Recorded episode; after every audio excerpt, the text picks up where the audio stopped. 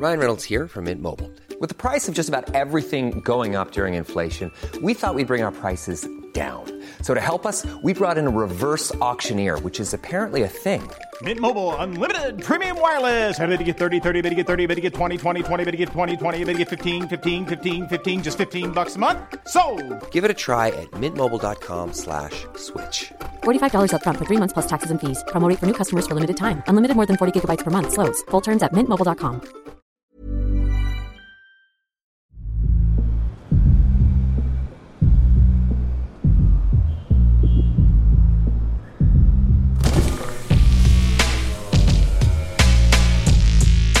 Bagnolard, le podcast de la car culture.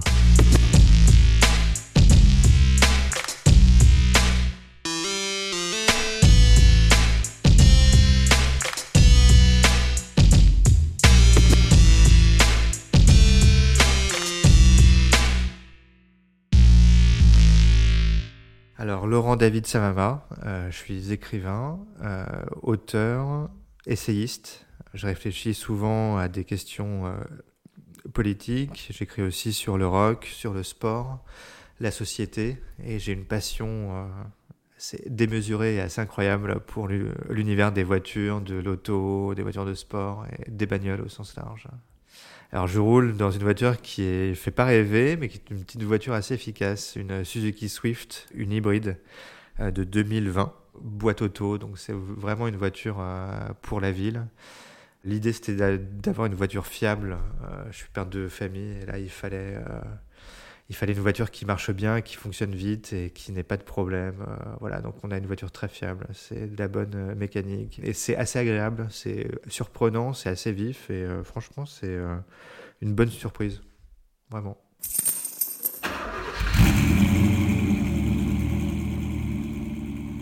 La passion pour l'automobile, elle remonte à loin. C'est difficile de savoir d'où vraiment, mais c'est la famille surtout.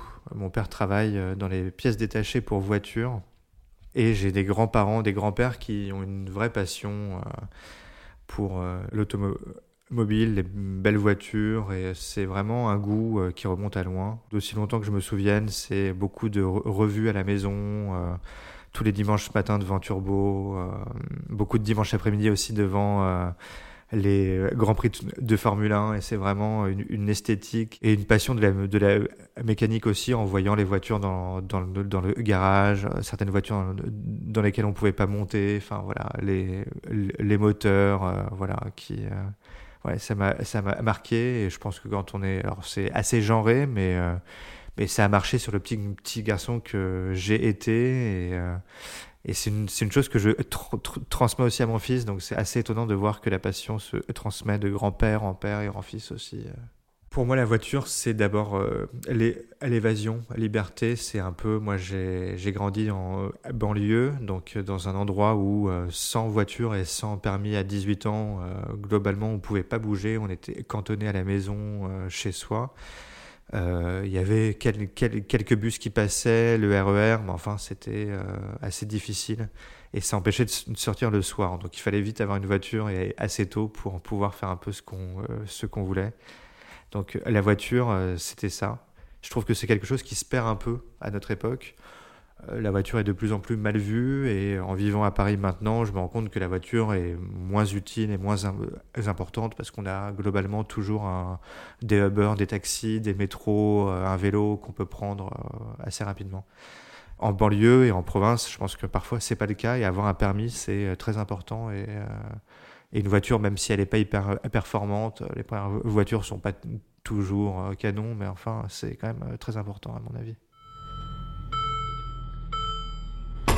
Alors, première voiture, c'est à 18 ans, juste après le permis, du coup, en banlieue. C'était une Polo, petite Polo des années 90, avec un moteur qui était assez sympa. C'était une boîte euh, manuelle. On l'avait racheté à mon euh, oncle William, pour ne pas le citer, qui aimait bien les moteurs euh, assez nerveux, qui l'avait du coup formaté pour qu'elle le soit un peu, et j'avoue que je m'amusais beaucoup avec.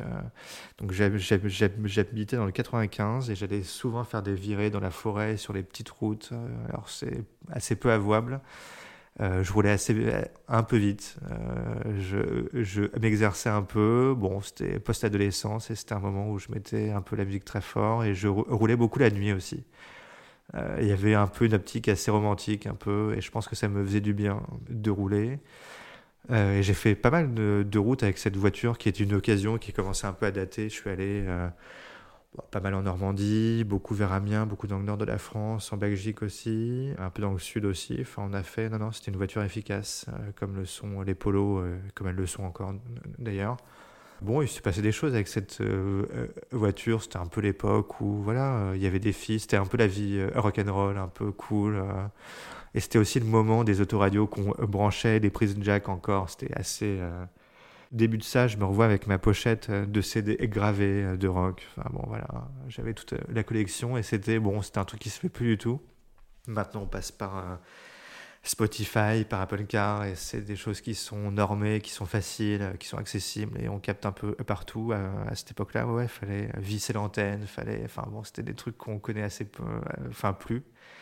Et c'était vraiment marrant, vraiment, vraiment, vraiment. Et je, je m'amusais en forêt à faire des sauts. Enfin, il y avait des trucs. Voilà, c'était.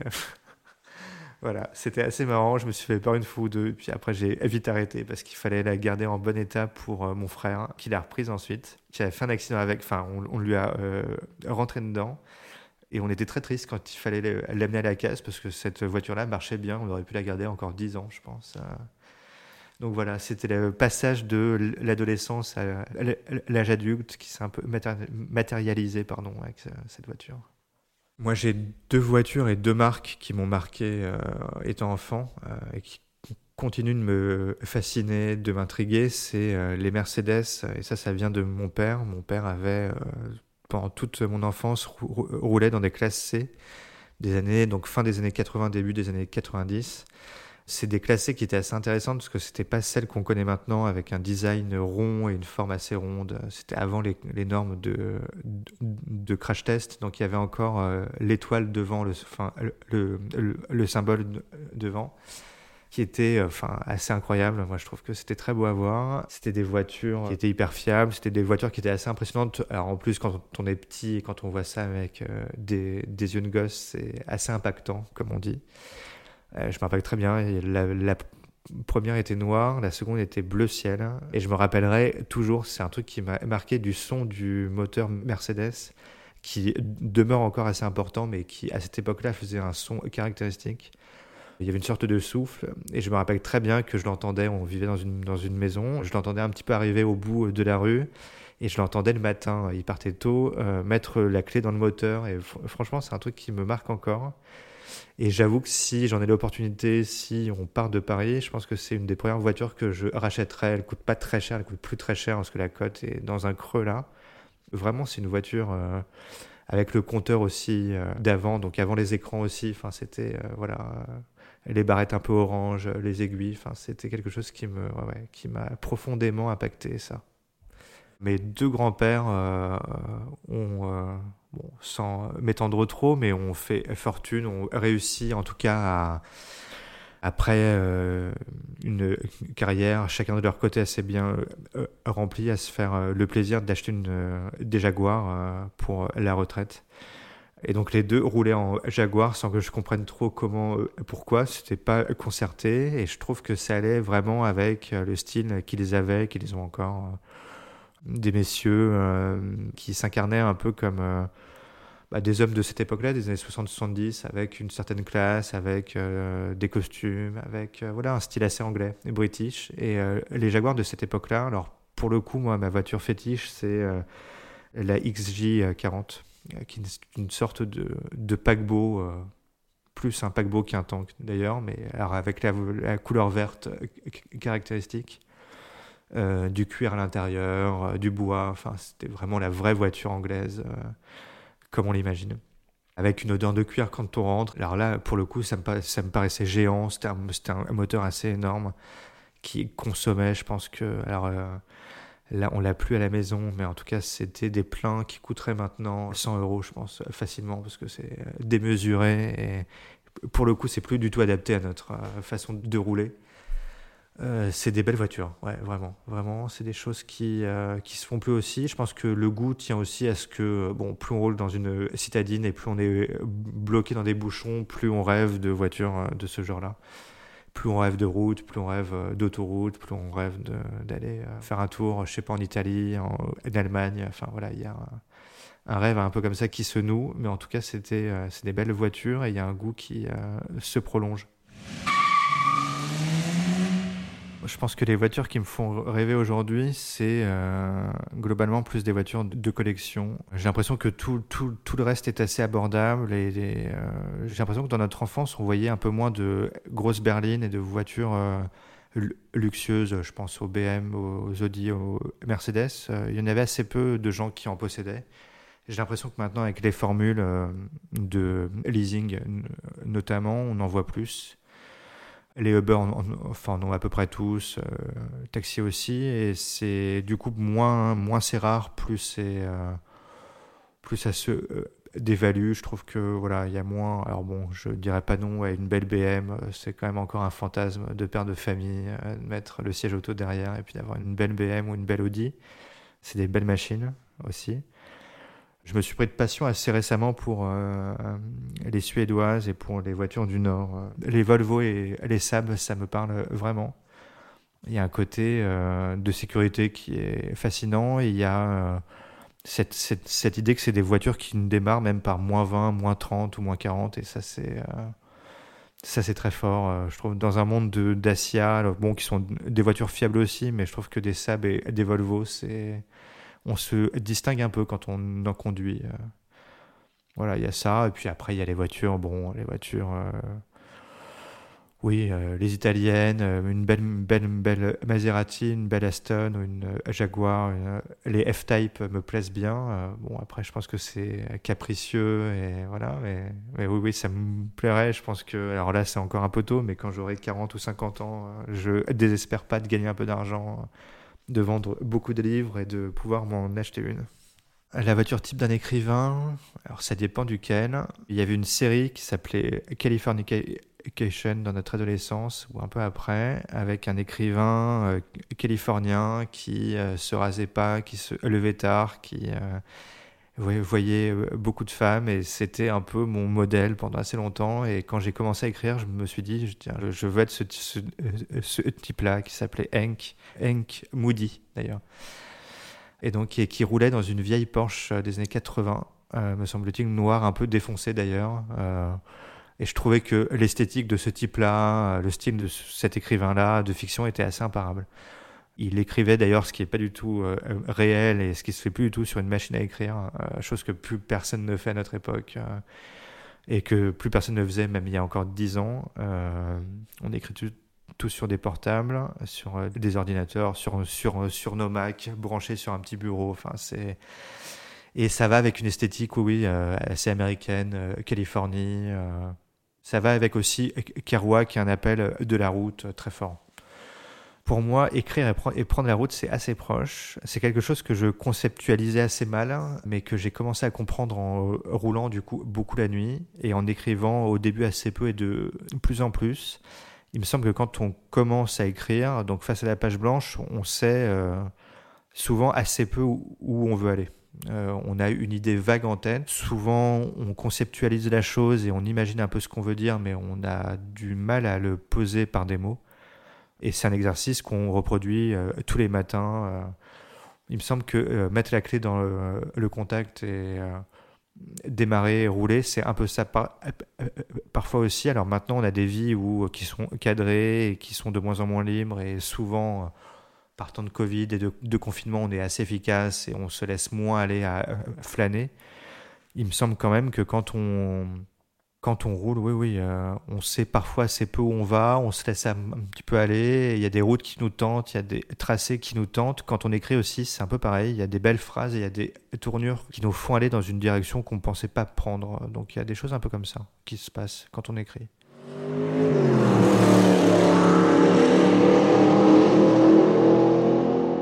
J'ai publié euh, Kurt en 2017 chez Plomb. Kurt, c'est un premier roman qui ressort en poche euh, au printemps 2021. Donc c'est la trajectoire et la vie courte, puisqu'il est mort à 27 ans, de Kurt Cobain. J'y raconte ce qu'on connaît, donc Nirvana, l'époque du succès, la façon dont il a vécu lui, son rapport à devenir une star peut-être une des dernières stars du rock, euh, rock star au sens euh, assez iconique euh, où on peut l'entendre. Je raconte aussi ce qu'il y a derrière tout ça, sa vie de couple, les relations avec ses parents, son enfance, et comment il s'incarnait. Il se pensait beaucoup en une sorte de perdant romantique. Comment il a cherché sa voix, comment il concevait son art, comment il avait une sorte de d'intransigeance face à la vie aussi, qui fait qu'il n'a pas tenu longtemps et qu'il était dans les clous de ce qu'il voulait, c'est-à-dire euh, euh, vivre vite euh, et mourir jeune, comme un pilote en fait de Formule 1, comme les pilotes mythiques des années 70 qui roulaient vite et qui mouraient tôt. Le grunge, c'est un peu ça, c'est une musique qui se joue très fort, très vite, et c'est il y a une métaphore très forte et une comparaison qu'on peut établir très, très rapidement avec euh, le grunge. Je pense que les voitures et les, voilà, le grunge, ça va ensemble. Kurt Cobain aimait beaucoup la route, ce qui ne m'étonne pas parce que c'était un temps pour lui et un temps euh, un peu loin et un temps un petit peu seul. Il avait un vrai attrait pour euh, la solitude. Il fuyait assez les caméras, l'image, les fans. rapidement, Nirvana, bon, secret à la fin des années 80 et très vite, début des années 90, dès 90-91, euh, le groupe marche très fort, euh, les clips passent en boucle euh, sur MTV et on en fait des stars hein, qui jouent au Brésil, qui jouent en France, qui jouent en Angleterre, qui tournent dans tous les, États-Unis, au Mexique, au Japon. Ça devient vertigineux. Kurt a ceci qu'on le reconnaît facilement. Il a une sorte de tête de Christ grunge débraillé, donc on le voit venir. Et lui voulait du calme, du repos, faisait de la musique pour être autre chose que quelqu'un de connu. Et lui avait acheté plusieurs voitures. Alors c'était euh, souvent des voitures qui étaient euh, l'antithèse des voitures de stars du rock. Sa femme, son épouse, avait acheté euh, une Mercedes coupée, une SL de la grande époque, blanche, et il avait trouvé ça assez, assez indignant, assez foireux. Il était assez triste de ça. Il voulait pas se conformer à cette image-là facile euh, de la star du rock euh, qui réussit et qui flambe.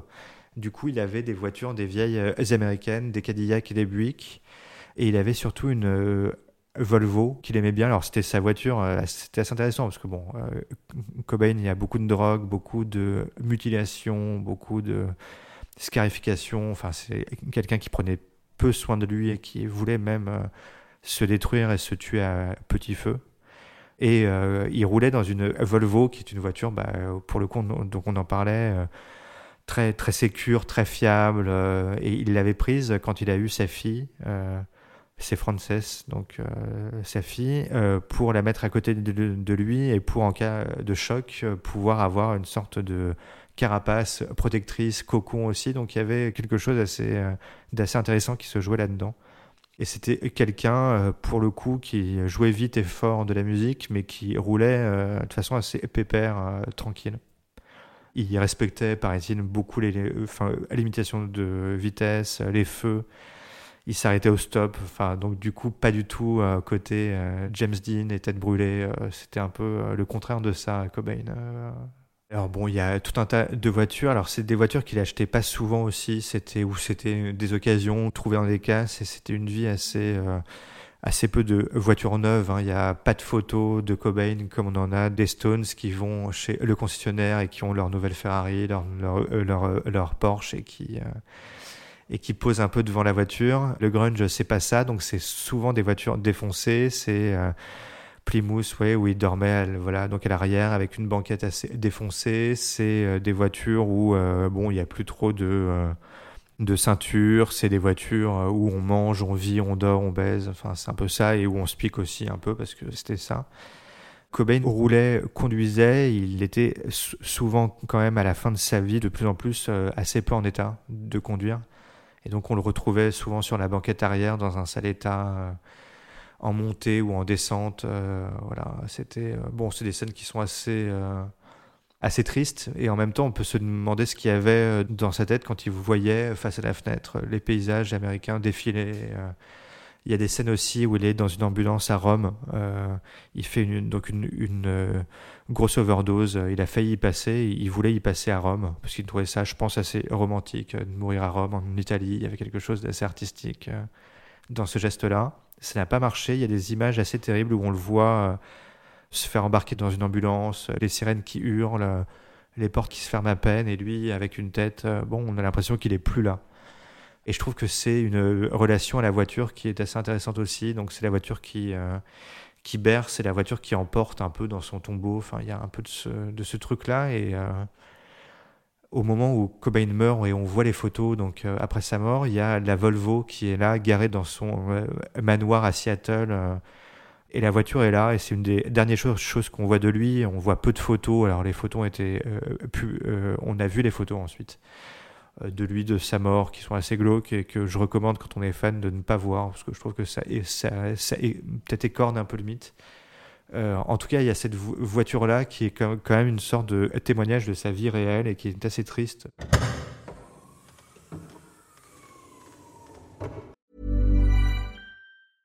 I'm Sandra, and I'm just the professional your small business was looking for. But you didn't hire me because you didn't use LinkedIn jobs. LinkedIn has professionals you can't find anywhere else, including those who aren't actively looking for a new job but might be open to the perfect role, like me. In a given month, over 70% of LinkedIn users don't visit other leading job sites. So if you're not looking on LinkedIn, you'll miss out on great candidates like Sandra. Start hiring professionals like a professional. Post your free job on linkedin.com slash achieve today. Ever catch yourself eating the same flavorless dinner three days in a row? Dreaming of something better? Well, HelloFresh is your guilt-free dream come true, baby. It's me, Kiki Palmer. Let's wake up those taste buds with hot, juicy pecan-crusted chicken or garlic butter shrimp scampi. Mm. Hello Fresh. Stop dreaming of all the delicious possibilities and dig in at HelloFresh.com. Let's get this dinner party started.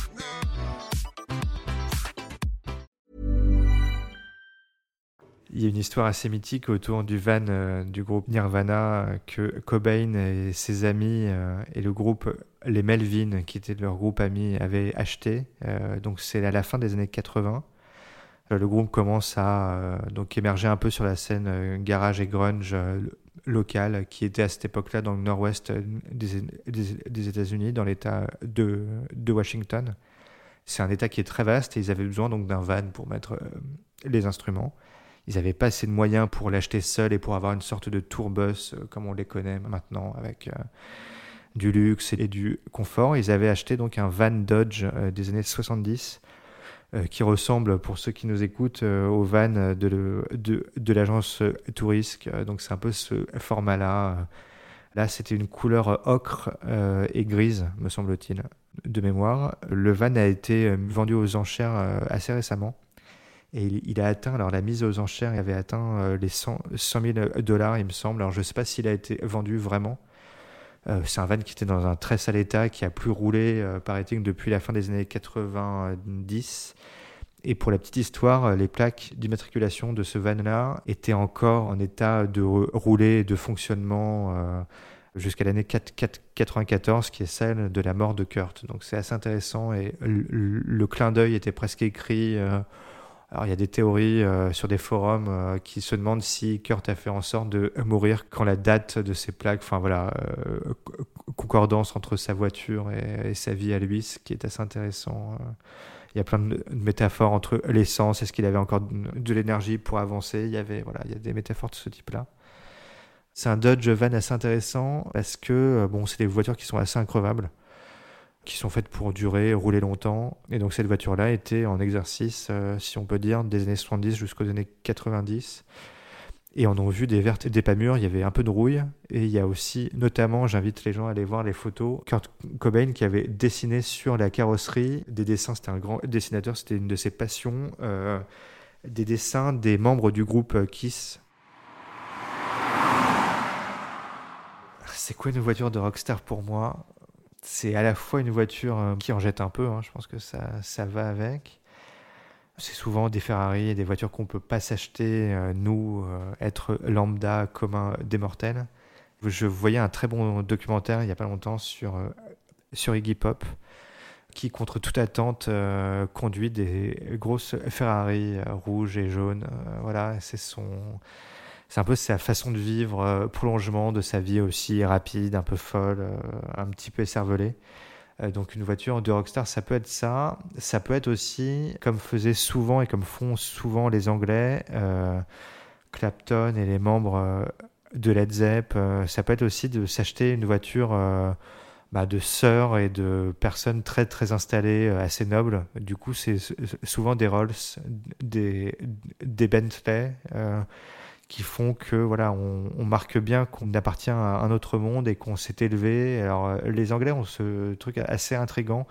Ça va des Stones, Led Zepp, Clapton aussi, et, et donc a d'autres d'avoir incarné euh, dans leur jeunesse euh, quelque chose de la rébellion et ensuite avec l'âge d'avoir été nommé sœur par la reine, donc oublié et d'être rentré dans une sorte de rang, d'habiter dans des manoirs et d'avoir les voitures qui vont avec. Et je trouve que qu'ils réussissent assez bien à ne pas en faire quelque chose de l'ordre d'une trahison.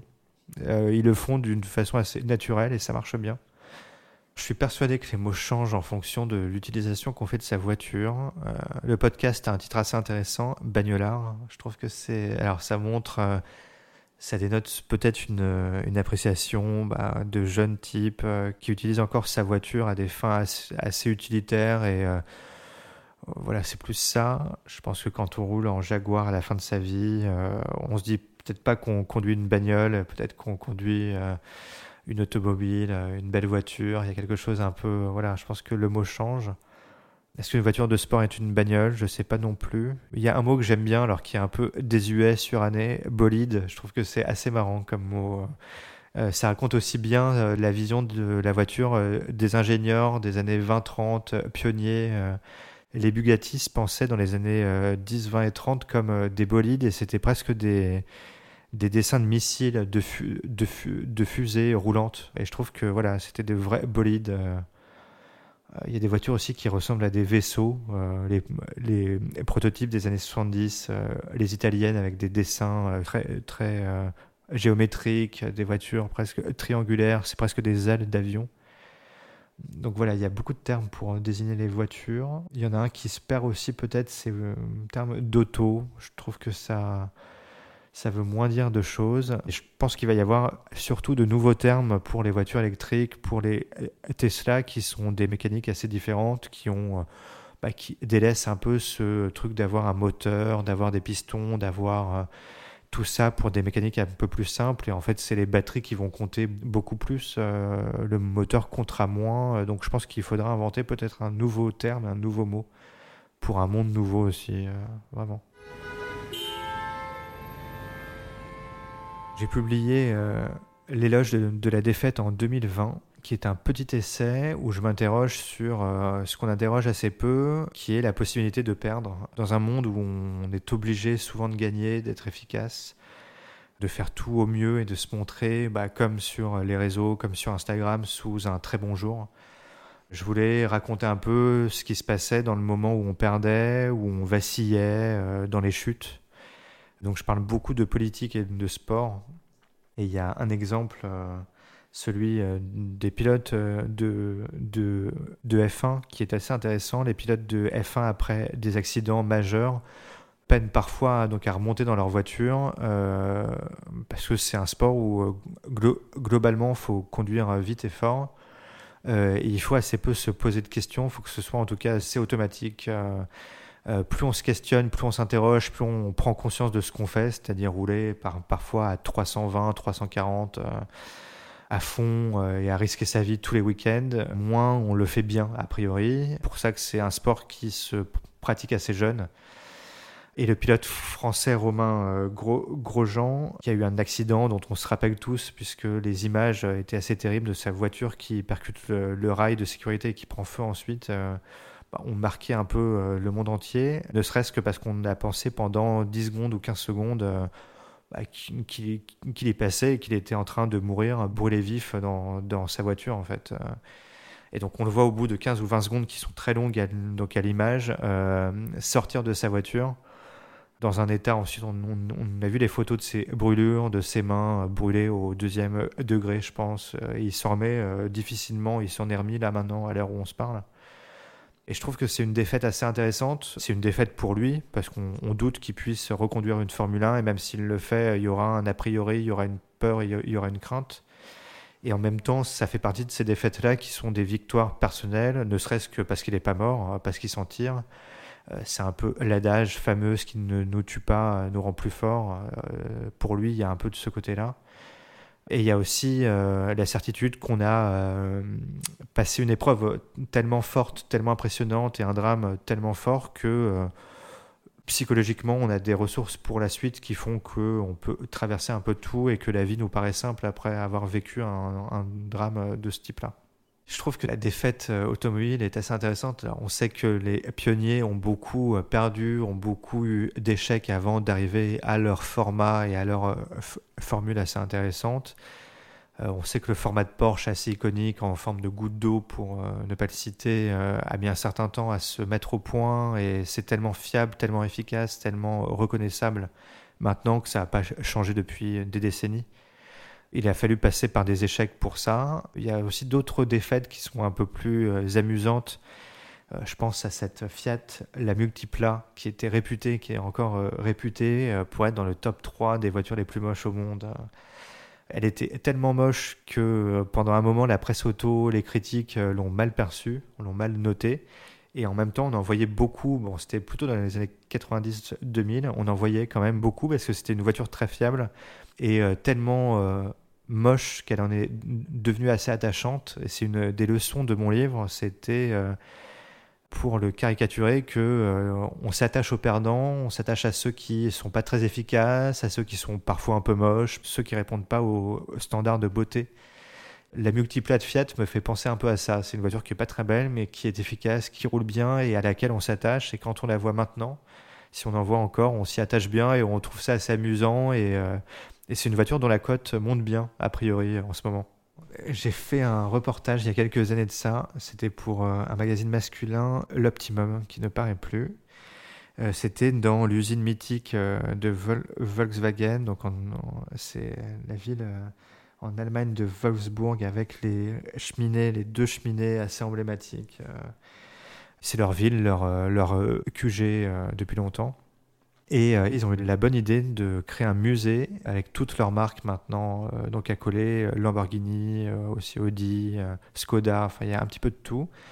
une sorte de parc à thème pour les enfants aussi et un hôtel de luxe, un Ritz, voilà, dans le parc aussi. Ce qui crée autour de la marque une sorte de, de, religion automobile. Je trouve que le terme est assez intéressant parce que ça raconte bien bah, la passion des, Allemands pour, euh, la voiture et pour ce monde-là, c'est vraiment des férus de voitures, à tel point qu'ils viennent souvent acheter leur voiture à l'usine euh, directement et qu'ils prennent un jour ou deux de congé pour le faire. Plutôt que d'acheter leur voiture dans une concession, ils viennent la chercher. Euh, on leur fait un tour, on leur montre et on leur montre tout le passé de leur voiture, de leur modèle, quand c'est une Golf, quand c'est une Polo, et c'est fascinant, je trouve, à voir.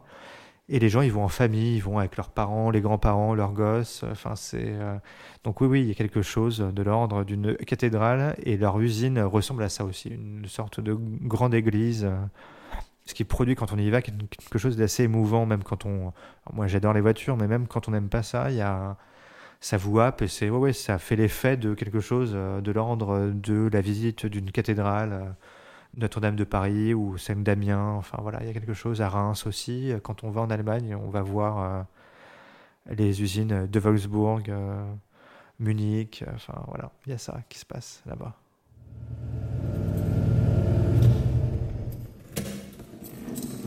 Le meilleur souvenir en voiture, ce serait peut-être euh, le test de la Fiat Abarth, euh, test auto, euh, test presse en Italie, côte Amalfitaine, avec des routes très, très escarpées, euh, la baie de Naples, soleil couchant et le moteur de cette petite voiture qui fait un bruit démoniaque. la Fiat Abarth, moi, c'est une, voiture qui me plaît. Je l'avais testée avec ma chère et tendre qui avait détesté parce que les suspensions sont très dures, il y a un moteur qui fait un bruit dingue.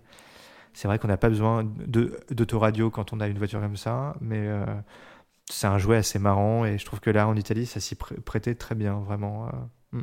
Donc ouais, euh, bon euh, souvenir, c'est pas la voiture la plus grosse, mais c'est la plus drôle. J'ai beaucoup roulé aux États-Unis sur les grandes routes avec assez peu de virages où on roule pendant des heures et des heures. Et là, la bande son, bah, c'est la FM américaine, classique rock, enfin les trucs assez efficaces ce qui marche bien, c'est euh, Springsteen, euh, Tom Petty, toutes ces choses-là qui, ouais, qui, marchent bien parce que ça raconte un peu l'espace et le grand espace. Après, ça peut être assez vaste, hein. ça peut être quand on est à Miami euh, avec la vue, ça peut être du hip-hop. je voyais sur Instagram de Booba, pour ne pas citer, qu'il écoutait du Sardou quand il faisait ses séances de sport et ses décalages étaient assez drôles. Mais non, non, il y a un peu de tout. On peut écouter un peu ce qu'on veut, ce qu'on aime, et je trouve que euh, ça dépend. Jour, jour ou nuit. Euh. Bon, moi j'aime bien le rock et je suis fan de rock, donc c'est plutôt du rock.